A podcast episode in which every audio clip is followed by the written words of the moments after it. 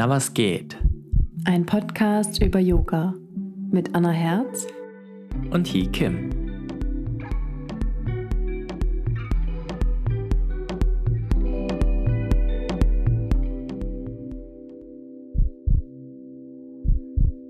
Hallo alle zusammen, willkommen zu einer neuen Folge unseres Podcasts. Und wie immer möchte ich dich zu Beginn einmal bitten, dich auf deine Atmung zu konzentrieren. Dafür atme einmal ganz tief in deinen Bauch ein, entspann die Bauchdecke und mit der Ausatmung spür, wie die Luft aus deinen Nasenlöchern herausströmt. Noch einmal ganz tief einatmen und spüren, wie sich dein Brustkorb weitet. Und mit der Ausatmung wieder zusammenzieht. Willkommen in unserem Podcast, in einer neuen Folge, diesmal zu einem sehr interessanten Thema. Worum geht es denn heute, Hi? Es geht um das Thema Männer und Frauen im Yoga. Wir dachten uns, äh, wie können wir denn so stark wie es geht provozieren?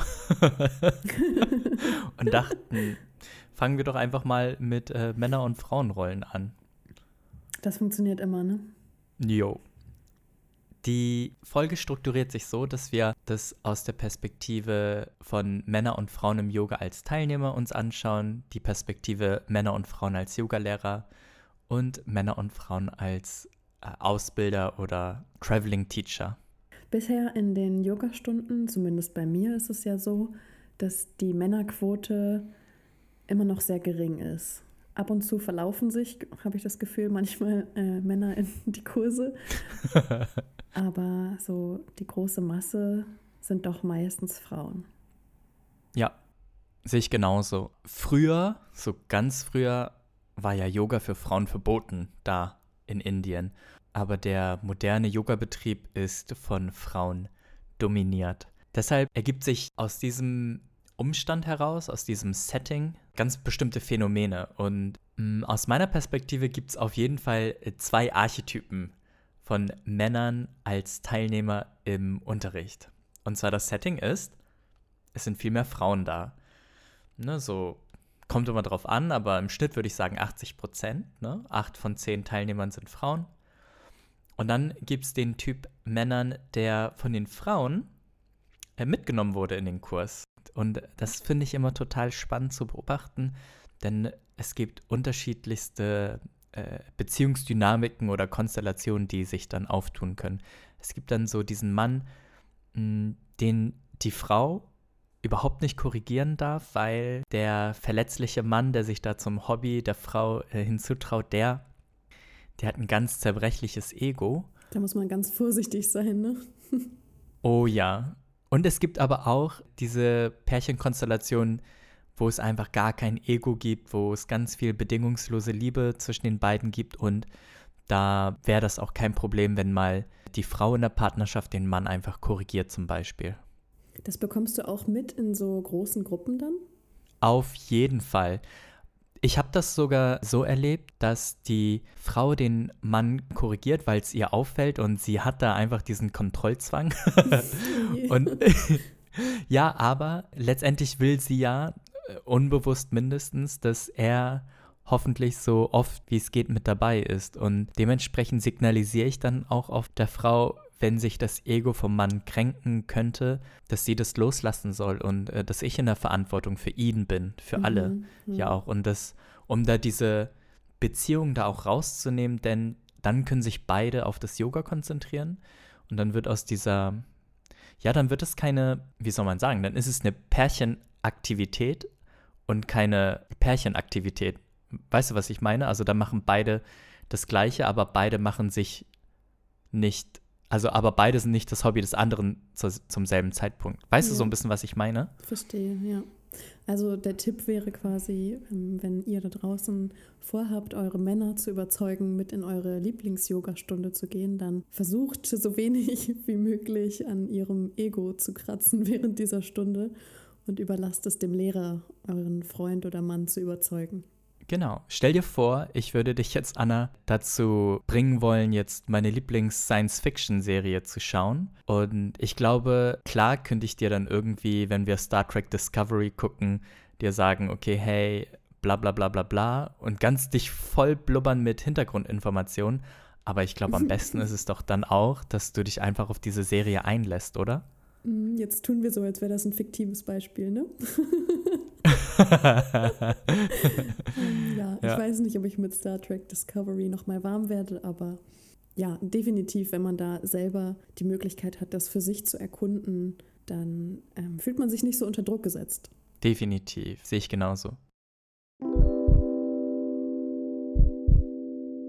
Das zweite Phänomen, das ich erfahren habe mit Männern im Yoga als Teilnehmern, ist dass, ne, wie gesagt, das Setting ist, es gibt mehr Frauen als Männer in der Yogastunde. Und jetzt erweitere ich das Setting. Männer und Frauen sind meistens heterosexuell. Das heißt, Frauen suchen sich Männer als Beziehungspartner und Männer ja Frauen. Und dadurch habe ich das Gefühl, dass Männer halt einfach unruhig werden, wenn sie auf einmal in einem Raum sind, wo ganz viele Frauen in sich in Haltungen reinrekeln und dabei ganz enge Hosen anhaben.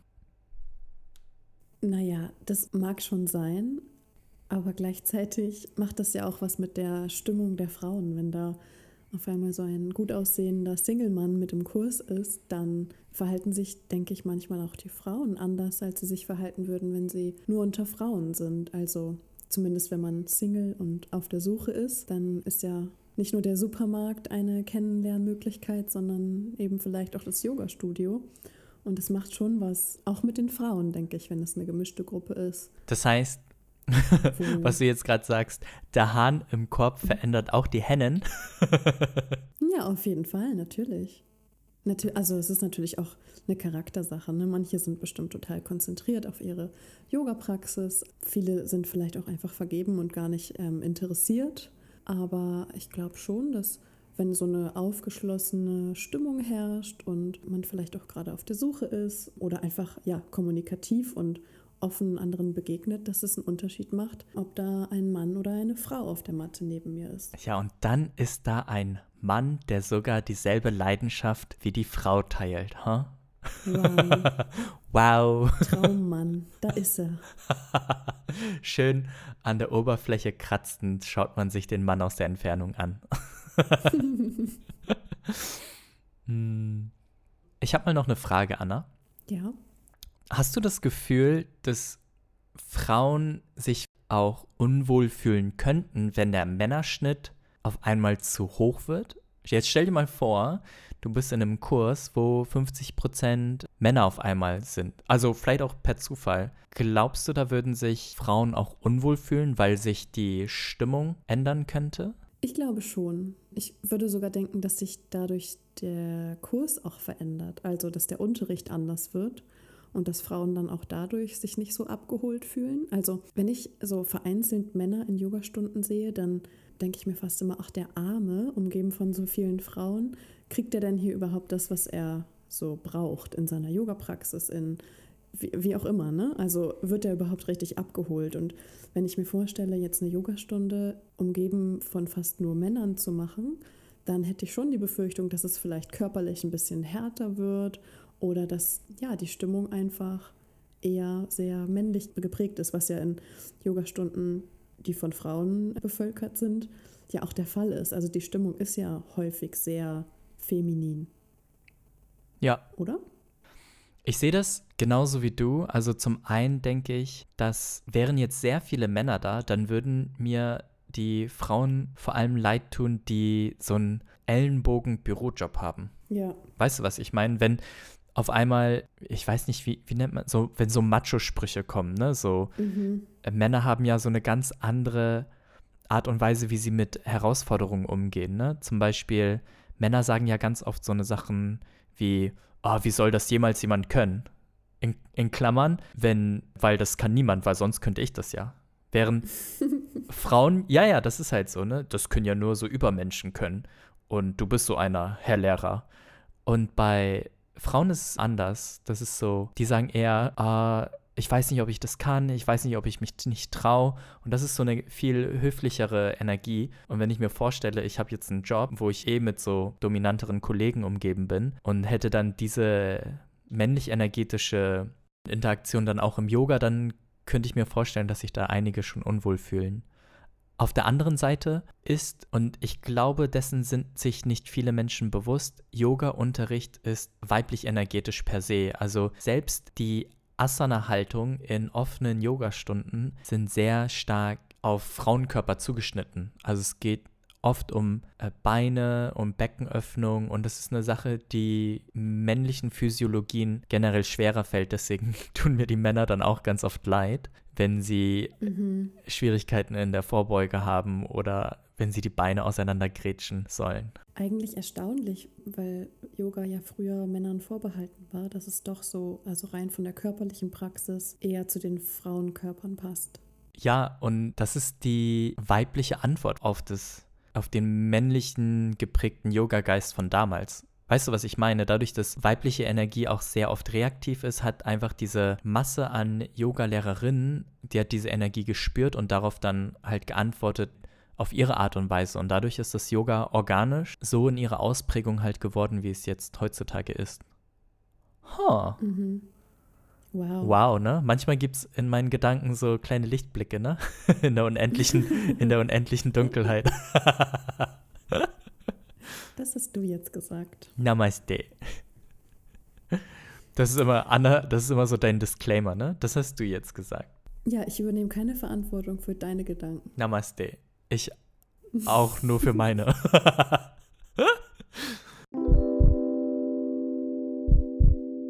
Aber hier, ja? Ich habe mal eine Frage.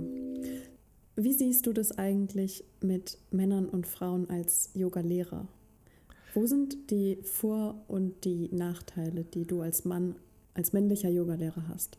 Mm, als Mann habe ich einige Vorteile. Und zwar werde ich mit meiner Kleidung nicht mit meinen Teilnehmerinnen verglichen wenn jetzt Frauen meine drei Jahre alte selbe Sporthose sehen, dann die sagen sich nicht, ah, das ist die Yoga-Marke Wintersaison 2018. Mhm. Sondern die sehen einfach nur einen Mann mit einer schwarzen Sporthose und haben da gar nicht so dieses Differenzierte und schauen da auf das Äußere, was meine Kleidung angeht. Ich habe auch den Vorteil, dass es im Großen und Ganzen viel weniger männliche Yogalehrer gibt als Frauen. Das heißt, auf der einen Seite gibt es eine gewisse Dissonanz, also wenn jetzt Leute auf einem Vertretungsplan He lesen, zum Beispiel in einem Fitnessstudio, und die wissen nicht, was auf sie zukommt, dann erwarten die ja auch teilweise eine Frau, ne? weil He ist ja natürlich kein deutscher Name und es kann natürlich auch definitiv ein Frauenvorname sein. Mhm. Oder in Korea ist es sogar eher ein Frauenvorname als Männervorname. Das wusstest du gar nicht, oder, Anna? Nee, das wusste, nee, das wusste ich bisher nicht. Nee, es gibt so einen Popsong aus den 90ern, äh, da singt ein Mann über He, die Frau. Den Song musst du mir mal schicken, bitte. Er singt He, schau mich an. He, du weißt doch, dass ich dich liebe oder so, oder dass mein Herz bei dir ist und so. Ja. und da, dadurch gibt es eine gewisse Dissonanz, aber gleichzeitig sind männliche Yogalehrer natürlich seltener und dadurch habe ich einen gewissen Vorteil auch manchmal. Mhm. Mhm. Ich habe weitere Vorteile in dem Punkt, in dem mir mit meiner männlichen Physiologie alles, was den Rippenbogen aufwärts stattfindet, mir leichter fällt, was im Kraftbereich ist. Also Armbalancen, Inversions, also Handstand, Krähe, die ganzen Geschichten fallen mir halt viel, viel, viel leichter als Frauen, einfach per motorische Entwicklungsunterschiede her. Mhm. Und dadurch kann ich natürlich leichter in den Punkten inspirieren, wie wenn mir das genauso schwer fallen würde wie, wie Frauen. Ich kenne keine einzige Frau, die eine einarmige Krähe machen kann. Aber, und es liegt jetzt nicht daran, dass ich super krass talentiert bin körperlich, aber ich habe das trainiert und äh, bei mir funktioniert das halt, ne? Und das hat halt nichts. Das hat auch was mit meiner geschlechtlichen Disposition zu tun, definitiv. Nachteile habe ich als Mann auch. Und zwar Social Media mäßig habe ich auf jeden Fall einen Nachteil. Frauen folgen eher Frauen und Frauen folgen Männern viel seltener, weil wir da einfach auf Social Media kann man einfach viel weniger Themen miteinander teilen. Also der Frauenwelt Und alle, die sich mit Social Media äh, ein bisschen tiefer beschäftigt haben, wissen, dass Instagram von Frauen bevölkert ist und Frauen auch eher Frauen äh, folgen. Und ich könnte jetzt natürlich niemals so einen Instagram-Post machen und über meine Menstruationsbeschwerden sprechen oder über meine neue Yogahosenbestellung oder über meine neue, also fernab von Kooperation, ne? Kann ich ja auch nicht über viele Themen kannst du halt einfach ja, nicht machen. Schminke, mhm. Tampons, äh, Yogahosen, Fashion, das, da teile ich einfach eine Schnittmenge von null mit meinen verloren. Mm, das ist definitiv ein Nachteil. Dann habe ich auch diesen Nachteil der Dissonanz, das habe ich ja schon gesagt, äh, dass ich da, dass da Leute in meinen Kurs kommen und sich auch einfach was anderes erwarten.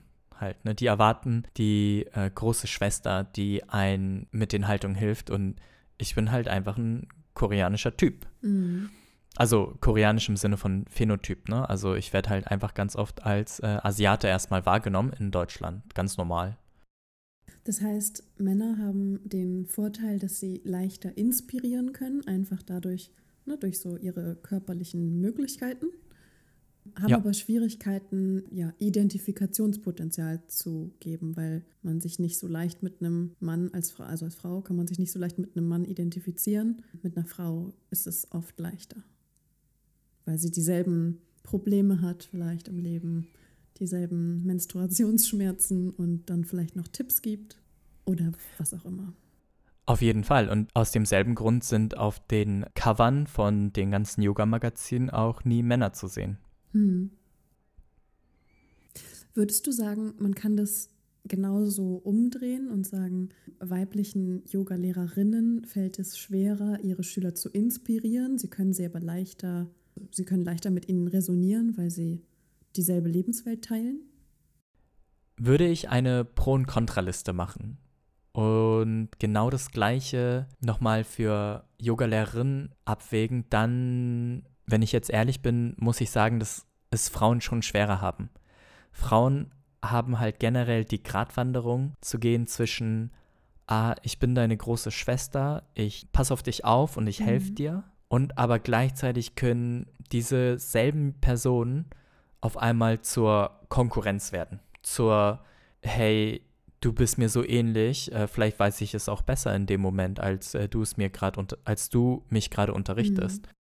Und diese Energie zwischen, ah, du bist jetzt nicht mehr meine große Schwester, sondern meine Konkurrenz, das trifft bei Männern so gut wie nie ähm, vor. Also Männer, Männern wird da viel schneller verziehen, wenn sie da nicht so beweglich sind oder wenn sie Unrecht haben. Ja, deswegen, also meine ganzen, äh, ich habe ja ganz viele Yogalehrerinnen, aber einige Yogalehrer auch, aber viele Yogalehrerinnen, die ich unter meinen sozusagen Fittichen habe, um die ich mich auch kümmere, wenn sie irgendwelche Fragen haben. Und ähm, ja, ihr habt es schwerer. Tadam. Tadam. Aber ja, hey. Einfach weil es viel, viel mehr Yogalehrerinnen als Yogalehrer gibt. Das stimmt. Und da kommen wir dann auch zu unserem nächsten Punkt, und zwar Männer und Frauen als Traveling Teacher, also als reisende Workshopleiter oder als äh, Ausbilder. Wie, Anna, ist es denn bei dir? Du hast ja jetzt mittlerweile auch viele Fortbildungsmodule und Ausbildungen durchlaufen. Wenn du jetzt einfach ein Raster ziehst und das auf Männlein und Weiblein aufteilst, nimmst du da das anders wahr? Also klar, du bist jetzt voreingenommen, weil du viel bei mir gemacht hast. Mm, aber wie gesagt, eine Sache, die ich so an dir schätze und an dir liebe, ist, dass du da immer ganz mit deinen blauen Augen das immer ganz ehrlich siehst. Was ist dir so energetisch aufgefallen? Also mir ist tatsächlich bei mir selber auch aufgefallen, dass die Wahrnehmung der Beziehung zum Lehrer unterschiedlich ist, je nach Geschlecht. Also natürlich ist es immer auch eine Persönlichkeitssache. Zu manchen hat man einfach eher einen Draht und bei anderen hat man irgendwie eher Ehrfurcht oder wie auch immer. Ne? Das ähm, kommt ja auch ganz auf das Auftreten der jeweiligen Person an. Aber mir ist schon aufgefallen, dass so weibliche Ausbilderinnen oder Traveling Teacher sehr auf diese Beziehungsebene bewusst auch gehen. Mhm. während ja so männliche Ausbilder und Lehrer schon doch auch mehr Distanz waren. Ja, ich kann das gar nicht so, ich kann gar nicht so richtig sagen, woran das liegt, aber das ist so ganz automatisch, dass man, oder dass man, ich will das gar nicht verallgemeinern, das ist nur bei mir eine Beobachtung, dass ich da, ja, wie du schon, schon sagst, so ein bisschen mehr aus der Distanz bewundernd beobachte, was die so machen und können und da einfach nicht diese Nähe entsteht, die mit vielen weiblichen Ausbilderinnen ganz schnell da ist. Ja, ich fand es ja früher immer traurig, dass nach meinen Kursen die Teilnehmer nicht so zu mir gelaufen kommen und sagen, oh, es war so schön und danke.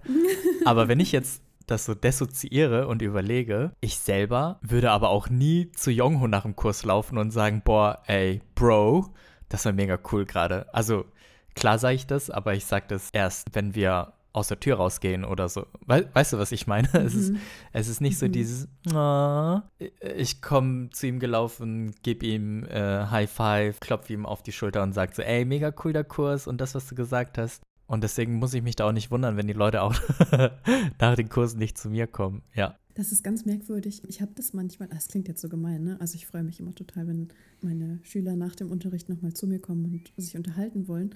Aber so die ersten Male ist mir das total schwer gefallen, dann auch so ein Kompliment für die gerade erst abgeschlossene Stunde anzunehmen, weil ich selber noch so mittendrin bin und so für mich noch gar nicht alles reflektiert hatte. Und wenn dann direkt jemand kommt und sagt so, oh, voll die schöne Stunde, es hat mir voll gut gefallen, dann das überrennt mich manchmal so ein bisschen.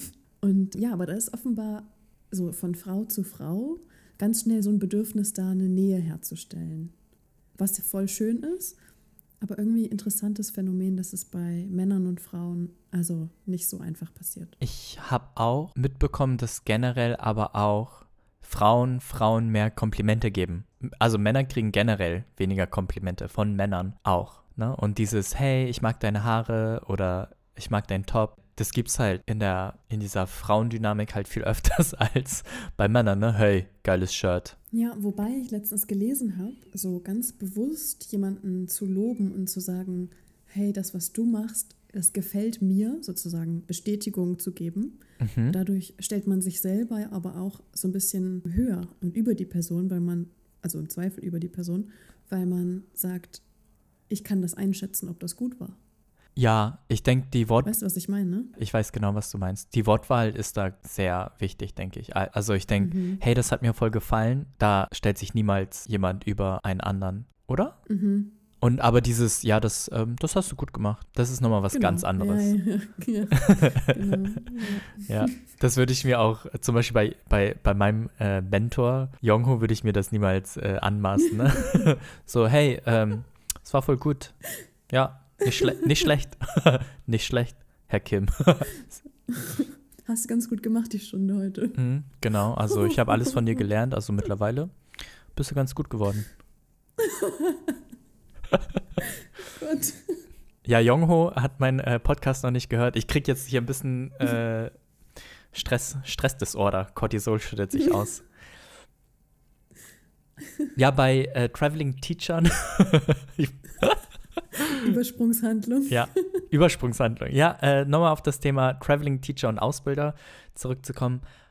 Bei Aus also das Inside Yoga, da wo äh, ich ausbilde, das hat ja eine ganz lustige Disposition. Die Hauptausbilder sind ja männlich mit Jongho, Alexei und mir. In reiner Teilnehmer, also Ausbilder-Teilnehmerzahl sind wir mehr Frauen als Männern, aber die Männer un unterrichten halt einfach auch sehr, sehr viel. Und da sind die Damen eine reinste Wohltat für die Teacher-Trainees, weil mhm. die Teacher-Trainees, die können sich bei Frauen viel mehr hineinversetzen, wie es wäre, wenn sie selber später mal unterrichten. Weißt du, was ich meine? Wenn die jetzt mitbekommen, wie Jongho unterrichtet, Alexei oder ich, dann genießen die zwar den Unterricht, also klar oder hoffentlich, Gleichzeitig fällt es denen aber schwer, sich selbst in diese Rolle hinein zu projizieren. Und mhm. wenn da zum Beispiel die Andrea, die Frau vom Jongho, unterrichtet, dann das ist eine Sache auch fürs Herz, ne? Wenn, wenn die da eine Stunde bei ihr mitmachen und merken, wie toll sie unterrichtet und dann resonieren die einfach mit mehr Fasern ihres Körpers mit ihr. Das ist eine total schöne Sache. Ja.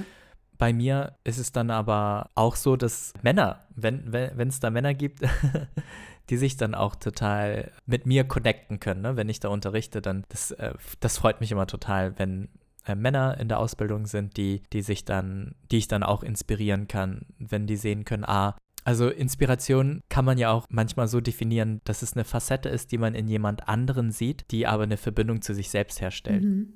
We weißt du, was ich meine? Ja.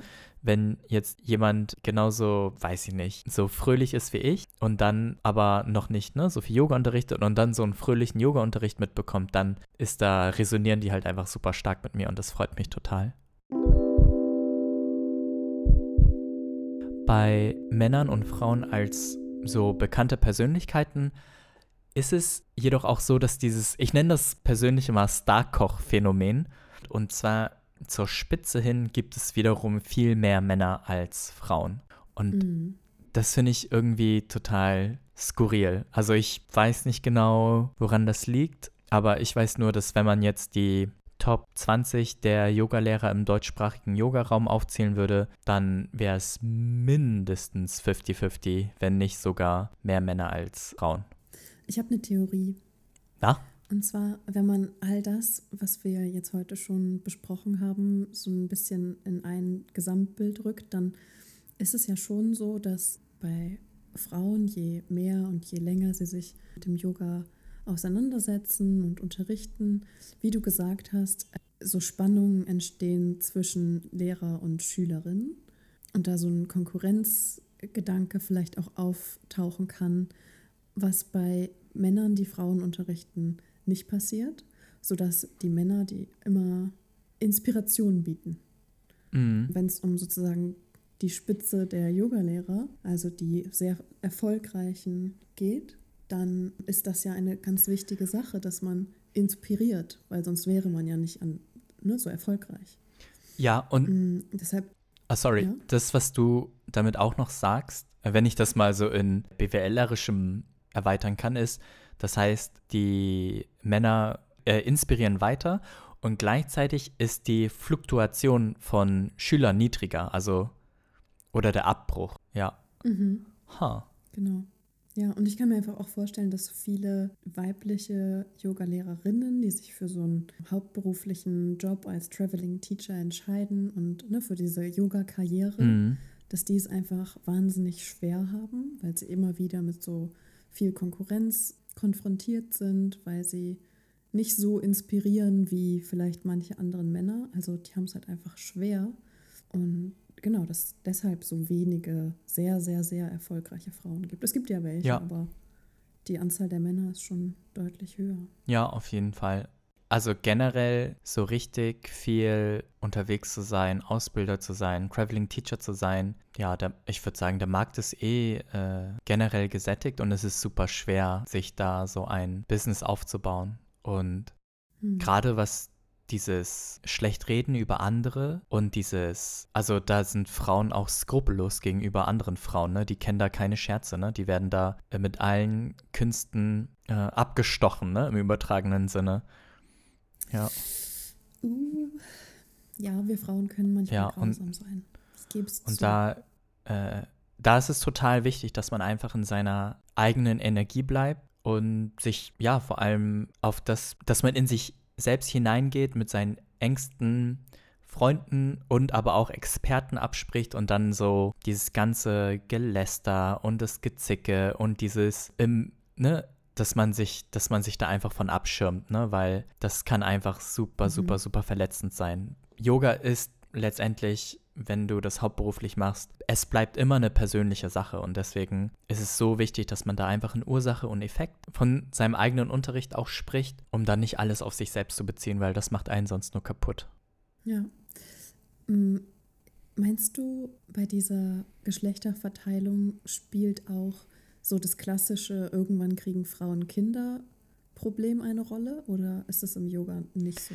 Ich denke, also ganz normal, ne? Ich denke schon, dass es einen Effekt hat, auf jeden Fall. Ja, also ich kenne viele Yoga-Lehrerinnen, die gut sind und die auch Kinder haben und sich generell immer noch viel mit Liebe um ihre Kinder kümmern. Und dass da natürlich viel Zeit ins Land geht für das schönste Geschenk äh, der Welt, das ist natürlich klar. Ja, das lässt sich nur nicht so gut vereinbaren mit jedes Wochenende woanders sein. Ne? Ja. Also, es sei denn, die Kinder sind irgendwann so groß, dass man sie mitnehmen kann. Aber ich stelle mir das schon sehr hart vor, mit einem kleinen Kind und dann jedes Wochenende durch die Gegend reisen. Und Wenn beide äh, das ist schon schwierig. so sind, dann auf jeden Fall. Aber, aber vom Dick, nö, also ich widerspreche dir fast, Anna. Hm? Also ich meine, stell mal vor, wir hätten jetzt Kinder, dann bin ich halt am Wochenende unterwegs und von Montag bis Freitag passe ich auf die auf. Ah, okay. Das heißt, ich kann unter der Woche Genau. Dinge tun. Ja, so wie der Rest der äh, arbeitenden Volkswirtschaft. genau. ja. Mein Haupteinkommen ist ja am Wochenende, deswegen würde das ja vom Ding her gut funktionieren. Mhm. Aber ich glaube, das ist ein Thema, das besprechen wir nochmal unter vier Augen.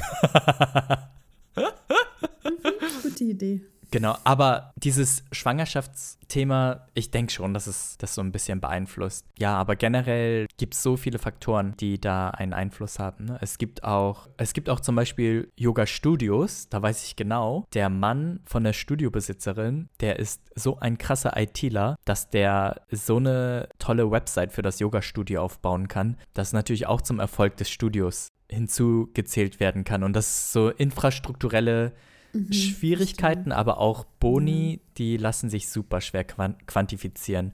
verstehe. Da, Mhm. ja, aber ich will mich jetzt natürlich nicht festnageln lassen, dass man Schwangerschaft und Kinder äh, großziehen mit einem IT-Husband äh, vergleichen kann. Äh, das will ich damit auf keinen Fall sagen.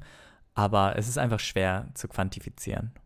Ja, andererseits kann so eine Schwangerschaft und Kind bekommen, ist ja auch eine wichtige Lebenserfahrung für viele, ja auch im Yoga wieder neue Türen öffnen, indem du dann schwangeren Yogakurse machen kannst oder so Yoga mit Kind Kurse. Ich weiß nicht, ich habe mich mit dem Thema noch nicht so intensiv in Kontakt, deswegen weiß ich gar nicht, wie, äh, wie groß sowas ist, aber das kann man ja auch eher authentisch machen, wenn man diese Erfahrung selbst schon mal gemacht hat. Also ich würde mich jetzt nicht hinstellen und explizit einen schwangeren Yogakurs unterrichten, weil ich gar keine Erfahrung habe, wie es denen so geht. Das stimmt. Und da, Anna, wären wir bei einem weiteren Nachteil für männliche Yogalehrer.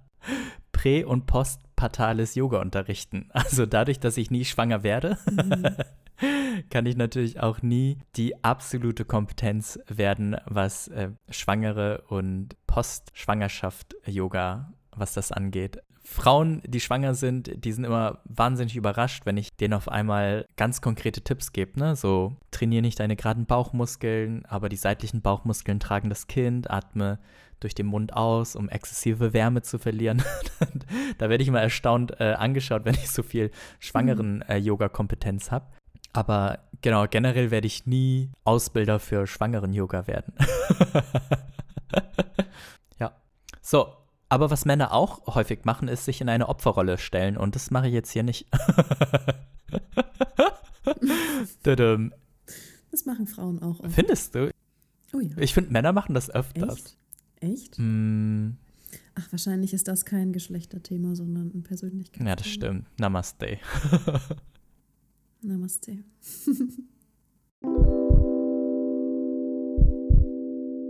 Anna, ich habe mal eine recht persönliche Frage. Okay. Hast du das Gefühl, wenn du bei meinen eigenen Workshops mitmachst, hast du da öfters mal so eine stark geschlechtsspezifische Situation erlebt mit mir? Uff, da muss ich drüber nachdenken. Warte mal. Ich, ich denke darüber halt super selten nach, weil ich kann mein Geschlecht nicht äh, großartig ändern, also nicht ohne extrem viel Aufwand und Identitätsschwierigkeiten. Deswegen mache ich mir darüber nie Gedanken. Naja, sowas steht ja auch eigentlich nie total im Vordergrund in so einer Yogastunde. Wenn, dann ist es irgendwas, was so subtilen Einfluss hat. Mir fällt da ehrlich gesagt nichts ein. Was mir aufgefallen ist, ist, äh, seitdem wir zusammen sind und wir ja einen Großteil unserer Freizeit miteinander verbringen, also viel am Telefon. Yay! Also ich erzähle halt in Workshops und Yogastunden ganz oft von dir. Und. Äh, ja, und das führt dazu, dass man sich mehr auf das Yoga konzentriert. Weil, ne, ich bin jetzt 34 und viele Teilnehmer sind so plus minus fünf Jahre, so vom Altersschnitt her. Mhm. Klar fragen die sich irgendwann so, aha, hast du eigentlich eine Freundin und wie sieht's bei dem aus? Und früher, als ich Single war, habe ich das nie gesagt halt, ne? So, hey, übrigens, ich bin Single. Was ist das denn? das, der ist ja das super ist creepy. creepy. und auch einfach so oder so würde sich keiner mehr auf das Yoga konzentrieren aus, also hauptsächlich negativen Gründen, aber ja, wie auch immer. Und seitdem ich öfters im Yoga von dir erzähle, ist es irgendwie so eine Sache, die ist einfach so abgeklärt und ist auch nicht so, so, so ein äh, ne, ne, ne, ne, ne, sondern das ist einfach, das reinigt so ein bisschen. Ist wie so ein Luftreiniger zu Corona-Zeiten. Das äh, bringt ein bisschen was. ähm, ja, freut mich, dass ich deine Yoga-Stunden unterstütze, ohne anwesend zu sein. ja, manchmal, manchmal machen wir Dinge, für die wir nichts können und die trotzdem etwas Schönes sind. Ach. Mit diesen Worten wollen wir die dritte Podcast-Folge verabschieden. Anna, willst du die letzten Worte sagen? Vielen Dank fürs Zuhören. Wir freuen uns weiterhin über die zahlreichen Nachrichten und Themenvorschläge, die uns erreichen. Vielen, vielen Dank dafür. Wenn ihr uns unterstützen wollt, dann gebt uns doch gerne eine Rezension für den Podcast auf iTunes oder schaut auf union.de und vielleicht gefällt euch ja eins unserer selbstdesignten T-Shirts. Ich hoffe, wir hören uns bald. Die Musik für diesen Podcast kommt von DJ Release. Bleibt alle gesund und bis bald. Macht's gut.